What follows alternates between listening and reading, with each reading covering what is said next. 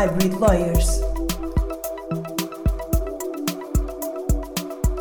Um espaço de provocações criativas, cenários urbanos e distopia. Bem-vindos ao podcast Hybrid Lawyers. Bem-vindos ao podcast Hybrid Lawyers. Eu sou o Nuno da Silva Vieira e hoje o meu convidado é o arquiteto Miguel Saraiva, um nome incontornável da arquitetura portuguesa e, para além do seu uh, inegável traço para aquilo que hoje uh, se constrói nas cidades, tenho certeza que será também uma grande conversa. Olá, Miguel. Olá, muito bom dia. Em primeiro lugar, muito obrigado a Antas da Cunha e assim Nuno por este convite, de certa forma inesperado, mas é sempre interessante para mim e se me permite tomar esta iniciativa, ter um diálogo com o advogado, que é uma coisa que eu tenho hoje diariamente, uh, não através das pessoas, mas através das leis, que impactam imenso na, na minha atividade. E por isso acho interessante esta iniciativa, a partir de advogados, e acho ainda mais interessante convidarem um arquiteto. Muito obrigado pelas suas palavras simpáticas para comigo. Obrigado, Miguel. Eh, já que fala de advogados, eu vou também falar sobre um grande arquiteto suíço que na década de 30 se mudou para a França, se naturalizou francês e sabe de quem estou a falar. Corbusier, com certeza. Corbusier. E portanto ele dizia que a arquitetura é o jogo sábio, correto e magnífico dos volumes dispostos sobre a luz. Concorda com esta frase? Concordo perfeitamente e, e, e se me permite a ousadia acrescentaria que responde aos maiores desafios da sociedade, que é o habitar, é o viver, e, e hoje uh, temas recorrentes da sociedade civil e que vão desde os, os temas políticos, uh, desde um tema político até um, um, tema, um tema técnico. Por isso, Corbusier era um homem muito especial, uma referência da arquitetura contemporânea moderna, uh, teve a sua grande atividade no pós-Segunda Guerra Mundial, e revolucionou de certa forma a forma de pensar e abordar o tema da habitação, que é um tema que a mim me diz muito respeito e com o qual eu tenho muito carinho. Há, o, o, programa base habitação é talvez para mim e um bocadinho contra aquilo que é a ideia dos arquitetos, é talvez o programa mais complexo com que eu me deparo. Não é um programa hospitalar, não é um aeroporto, não é um hotel, não é um edifício de escritórios, eh, é a habitação. Eu acho que a habitação é o maior desafio que, um arquiteto pode ter e Corbusier faria, fez e, e dominava o assunto como ninguém. Quando, quando, quando falamos de habitação, estamos a falar de, das nossas casas e a casa não é mais que um cubo com um triângulo em cima para que a chuva possa. É um abrigo. É um abrigo. É um abrigo. E por isso a, a gênese da casa é um abrigo. Um abrigo. E, e, e hoje Uh, e tendencialmente e cada vez mais é um abrigo mais confortável. Pelo menos teoricamente é assim que nós o abordamos. É podemos, é assim... podemos dizer que a arquitetura trabalha para o homem na sua relação com a natureza? O, se, se, a arquitetura não for parte integrante da natureza e responder aos desafios do, do, do, do ser humano, do homem, não tem papel na sociedade. E eu acredito que a arquitetura é um papel fundamental e se a arquitetura, Miguel, e se a arquitetura for hostil? E se nós não ordenar, ordenarmos as nossas cidades? Se nós permitirmos que cada um construa o seu abrigo a belo prazer, acha que isto vai influir no nosso comportamento, no nosso dia a dia? Bem, a arquitetura só por si não resolve o problema da cidade. O que resolve o problema da cidade é o planeamento urbano. E por isso, pensar a cidade uh, é um pensamento macro e não um pensamento de pequena escala como é a nossa casa ou, ou, ou o nosso apartamento. Por isso, o problema das cidades é que elas têm crescido de uma forma desorganizada, destruturada e, e pouco pensada. E isso torna-se, na realidade, hostil. E reflete-se muito na qualidade de vida das pessoas. E, na minha perspectiva, tem um impacto enorme na saúde das pessoas. Uh, a arquitetura responde aos desafios do desenho urbano. Por isso, o desenho urbano cria espaços e esses espaços são preenchidos. São preenchidos por edifícios de diferentes usos, diferentes escalas e diferentes propósitos. Uh, a arquitetura por si não uh, minimiza a hostilidade uh, das cidades contemporâneas. pode uh, tentar uh, subtrair alguma hostilidade, mas não minimiza em grande parte essa, essa hostilidade. Quanto à sua questão que a arquitetura desenvolvida ao nosso belo prazer uh, é um bocadinho o que os arquitetos nós temos tendência a fazer porque o desenhar a cidade é uma oportunidade quase única que se perpetua para lá da nossa existência. Por isso é aquilo que eu desenho hoje fica mais tempo para além da minha, da minha morte. E por isso quase que é um misto de, e tem que ser esse misto, de um ato egoísta de projetar e desenhar, mas por outro lado um, um, um ato consciente de responsabilidade civil. Então nos seus desenhos e na, nos seus trabalhos podemos vislumbrar um certo grito político, a sua visão uh, para aquele quarteirão, para aquele metro quadrado não, não, não, não diria que o, quando desenho é um grito político, mas é um grito de respeito. Porque se nós migrarmos para uma escala mínima, a pessoa que vive à frente do edifício que eu desenhei vai ter a sua vida, para bem ou para mal, alterada. E por isso uh, não será um grito político. Seria um grito político se eu tivesse intervenções profundas na cidade de grande escala se eu tivesse que reconverter a imagem do que foi feito pela Câmara Municipal de Lisboa à Avenida da República, isso é um grito político. E, e porquê? Porque é uma tendência e marca uma filosofia de espaço urbano. Uh, eu acho que a arquitetura é um veículo político. Temos Mitterrand uh, com a Arche la Défense, com a Ópera de Paris, temos Cavaco Silva com, com o CCB, o Centro Cultural de Belém, e por isso a arquitetura tem sido, sido utilizada como um veículo político e que marca determinadas hum, épocas ou gerações, ou até políticas, como estamos a fazer referência. Mas hum, poucos são aqueles que se podem uh, gabar, no sentido bom, ter participado nessas encomendas. Elas são importantes, elas marcam a diferença cultural e económica de um determinado momento mas não acho que sejam mais do que isso. O grande grito político, para mim, está no planeamento urbano, no pensamento das cidades de uma forma macro e na definição de políticas muito estruturadas no sentido de responder aos novos desafios, e os novos desafios é o futuro.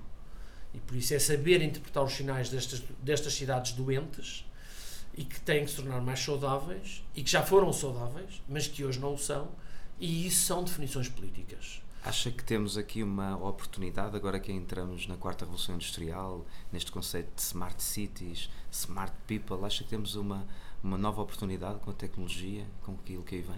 Eu, eu acho que por muita tecnologia que exista e que, e que, é benéfica para as cidades e é benéfica para as pessoas, uh, há uh, um fator que impacta imenso na decisão do que, é que as cidades serão no futuro, que é uma decisão do Estado por isso, não há cidades sem definição do Estado. Por isso, as cidades futuras serão aquilo que o Estado quiser que elas sejam. E por isso, as definições políticas para, para o território são essenciais no sentido de amanhã temos uma cidade melhor. Hoje levanta-se uma grande questão: é se o Estado tem capacidade técnica e conceptual para, para aplicar essas, essas tendências. E se os políticos têm essa vontade para o fazer e por isso é evidente que a tecnologia impacta imenso nas cidades. Uh, a tecnologia, por exemplo, impacta imenso no comércio e o comércio faz parte integrante das cidades. As cidades não vivem sem comércio e o comércio de rua, por exemplo, impacta diretamente na segurança das pessoas. Por isso, imaginemos cidades sem, sem zonas comerciais, as cidades estão despovoadas de, de, pessoas na rua e isso traz desconforto e traz insegurança mas nós hoje compramos se calhar 20 ou 30% via, por via net e não pela via tradicional. Por isso eu acho que a tecnologia tem coisas boas e negativas e eu acho que temos que utilizar as coisas boas no desenvolvimento da cidade do futuro e trazê-las para dentro para a discussão. Por falar em tecnologia, eu trago uma, uma, uma, pergunta preparada para si, uma daquelas perguntas que tem que ser feitas, tem a ver com a tecnologia, mas confesso que eh, mal coloquei o meu pé direito foi o primeiro pé que coloquei quando cheguei cá. Ótimo. Uh, no seu ateliê, eu fiquei condicionado na resposta. Percebi que uh, já sei qual será a sua resposta, porque entrar no seu ateliê é um misto de emoções uh, que de alguma forma ferem a pergunta. E a pergunta é esta: acha que a tecnologia vai substituir os arquitetos? Uhum. Agora que nós vemos algoritmos a desenhar uh, edifícios, acha que isto vai, vai ser um risco? Uh, não, não acho. Acho que uh, felizmente a arquitetura tem uma componente artística que não é dada, na minha perspectiva, pelo algoritmo. E que dá essa perspectiva artística é, é parte do ADN do artista. E por isso nós somos muitos arquitetos, mas cada um tem o seu traço, a sua forma de pensar e a sua abordagem. Podemos ser influenciados por diferentes tendências e se calhar o algoritmo também vai ter alguma influência na nossa forma de abordar o te, o, a temática da arquitetura e da disciplina que a arquitetura representa na sociedade civil. Mas eu acho que a arquitetura, sendo uma arte, ela nunca vai estar dependente hum, da tecnologia na sua essência, no seu pensamento e naquilo que é o reflexo que é o, do nosso dia a dia, que é o desenho. Nós comunicamos pelo desenho, eu acho que o algoritmo não vai substituir o traço do arquiteto. Mas um, depois uh, do traço do arquiteto, a tecnologia também desempenha aqui um grande, uh, vamos lá ver, um grande pilar. Hoje as pessoas, quando compram uma casa, conseguem ver-se na casa antes dela estar construída. A realidade aumentada é uma, uma forma de aproximar as pessoas para aquilo que o, o arquiteto tem em mente. O 3D e a realidade aumentada são ferramentas. E são ferramentas muito importantes no diálogo entre o arquiteto e o, e o, o promotor, o cliente final, ou todos os agentes que andam uh, para além da arquitetura. Dá-lhes uma perfeita percepção do espaço idealizado, do nível dos seus acabamentos, das suas texturas e das suas cores, e por isso é uma ferramenta. E, e, e, e é uma ferramenta pouco criativa, porque ela um, é uma ferramenta técnica. Uh, a tecnologia vista como tecnologia pura, que, que entra pela nossa casa adentro e pelo nosso território adentro, é essencial. É, é, faz parte integrante hoje de vários fatores, como o fator do conforto, que, que impacta diretamente na questão acústica do ruído, uh, impacta diretamente na parte dos consumos energéticos, por isso da exposição solar sobre o nosso património, uh, e em muitas outras áreas. Por isso a tecnologia é bem-vinda à arquitetura, porque ela, na minha perspectiva, é complementar à parte artística. Pode potenciar. Potencia, nitidamente. Pode potenciar esse jogo de emoções. O Miguel, eh, quando, quando, quando tem, quando tem um novo cliente, nesse jogo de emoções com o cliente, o Miguel é uma pessoa muito uh, artista no sentido Uh, vamos lá ver, no sentido mais vincado da palavra. Eu, o Miguel gosta de impor a sua ideia ou participa uh, com o cliente na construção dessas ideias? É uma belíssima pergunta, porque isso tem muito a ver, a ver, com a minha evolução como arquiteto ao longo destes últimos 25 anos, que é a idade que o ateliê tem. Eu hoje sou mais intransigente em relação à minha ideia, apesar de ser na mesma participativo. Mas eu acho que os meus clientes, quando entram na Infante Santo, no número 69, sabem que existe um arquiteto que tem um determinado traço, tem uma abordagem técnica e conceptual ou uma determinada encomenda e que de uma forma estruturada oferece um determinado produto que é a arquitetura eu, talvez, devido à minha experiência e à prática profissional destes anos todos, seja menos tolerante à, às ideias dos meus clientes. Não às ideias uh, funcionais ou, ou, programáticas. As necessidades. As, as, a, a arquitetura responde a programas e quanto melhor é a definição programática do meu cliente, melhor é o meu projeto. Eu acho que hoje sou menos tolerante à, à, à intrusão do gosto e não gosto mas sou muito participativo e, e, e, gosto que os meus clientes sejam também participativos e nos encontremos no meio da arquitetura na, na análise daquilo que eu proponho a eles e por isso eu não me fecho uh, dentro da minha própria ideia, abro-a à discussão, sabendo que eu hoje talvez seja menos tolerante, até porque tenho mais know-how, estou mais seguro naquilo que proponho, acredito naquele caminho que estou a seguir e porque tenho experiências diversas e essas experiências diversas em diferentes geografias e diferentes culturas hoje dão-me uns, uns skills que eu tenho dificuldade, se calhar de uma forma um bocadinho arrogante, de torná-las participativas. Mas se calhar os clientes hoje também já olham para a arquitetura de forma diferente, já vêm ao seu ateliê no sentido de, de, tentar interpretar uma obra de arte produzida por si. Sim, talvez, eu acho que sim. Eu, eu acho que os, os, clientes que vêm ao meu ateliê procuram um determinado traço e um determinado serviço. A arquitetura, ao contrário dos outros profissionais liberais, nunca ofereceu um serviço. Eu acho que a Saraiva Associados oferece um serviço para além do desenho. Isso faz muita diferença. E porquê é que faz a diferença? Porque uh, uma atividade de um gabinete de arquitetura não se esgota no seu desenho. Tem que, tem que ir para além disso hoje em dia, porque o mercado obriga a isso. E por isso uh, eu acho que quando um, um, cliente entra aqui, realmente procura uma personalidade, procura um traço, mas procura hoje também e de uma forma muito importante um serviço estruturado. E por isso às vezes eu acho que se mistura uh, o meu traço e a minha emoção, porque eu poderia caracterizar que a entrada de um cliente dentro do meu ateliê novo ou repetidamente é quase, quase uma oportunidade de eu entrar no jardim infantil e ter uma nova oportunidade de participar numa nova brincadeira, que é uma brincadeira muito séria, que é o desenho. O desenho do edifício ou o desenho da cidade. Se hoje sairmos à rua e sabemos que em Lisboa já há muitos traços e muitas emoções do Miguel, um, encontra alguma obra, algum edifício que considere uh, um, muito seu, uma espécie de legado? Uh, Olha, tenho, tenho um caso agora paradigmático e que se aplica exatamente uh, à, à, sua questão e infelizmente talvez seja um edifício efêmero, porque responde a um determinado momento da sociedade mundial que é o pavilhão de Portugal na Expo 2021 no Dubai. É 100% o meu traço. Hoje a, a arquitetura na Saraiva Associada é muito participativa devido à escala dos projetos e ao tempo que temos para os desenvolver. Mas quando eu me cruzo com um projeto como o Pavilhão de Portugal, é um pavilhão à escala da mão. E por isso é um, é um traço muito genuíno e muito meu.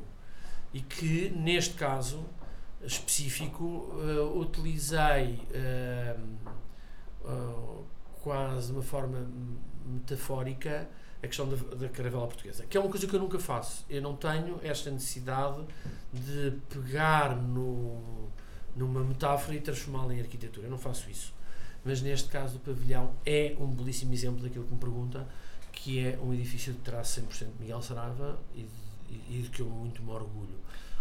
Na cidade de Lisboa e em outras cidades tenho edifícios que eu acho que são referências de X em X tempo.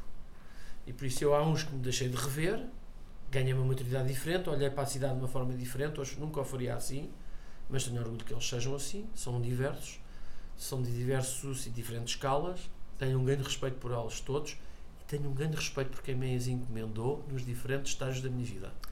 É possível ver as suas obras também no seu site tenho certeza que os nossos ouvintes vão uh, uh, em massa procurar uh, esses traços e essas emoções do Miguel. Um, o tempo voa e nós já estamos quase a terminar o nosso podcast. Portanto, eu, eu, eu iria pedir-lhe um ideal para a arquitetura no século XXI, mas um ideal uh, com um traço seu. Portanto, uh, uma ideia profunda. Eu vou dizer que talvez o maior ideal que eu tenha e que é ao mesmo tempo um ideal e uma esperança é que, que, o, que as pessoas que habitam de diferentes formas os edifícios desenhados por mim sintam uma emoção tão grande como eu senti quando os desenhei. E que esse feeling que sentem seja reflexo de um momento de, de bem-estar, de paz e de harmonia. Porque a construção é sempre uma coisa algo agressiva, não só para o território, como para as pessoas. Eu tenho essa esperança e tenho esse ideal. Não sei se vou conseguir ter esse ou se vou, vou, se vou conseguir um dia perceber se as pessoas tiveram isso. Eu vou-lhe dar um exemplo. Uma pessoa do ICEP que me transmitiu na inauguração do pavilhão de Portugal na, na, no Dubai, que disse eu quando entrei no pavilhão emocionei-me. É o meu ideal da arquitetura. É que as pessoas se emocionem quando vivam ou permaneçam em, em permanência ou temporariamente num edifício desenhado por mim e pelos meus pares. Miguel, muito obrigado por estas partilhas. Foi um prazer, parabéns pelo, por esta iniciativa. Acho que a advocacia também é ela, que é uma coisa que é exercida dentro de quatro portas, se abra posterior. É interessante este diálogo entre diferentes profissões. A arquitetura não responde só à sua disciplina, recebe inputs de outras disciplinas, da advocacia imenso, e eu acho que estão de parabéns, antes da Cunha, o, o Nuno pela sua iniciativa e pela sua disponibilidade, e agradeço a sua visita à Saraiva Associados. Muito obrigado. Um prazer. E assim, a falar de tecnologia, arquitetura e direito, chegou ao fim o nosso podcast. Nós vemos-nos no próximo episódio com mais conversas desconcertantes.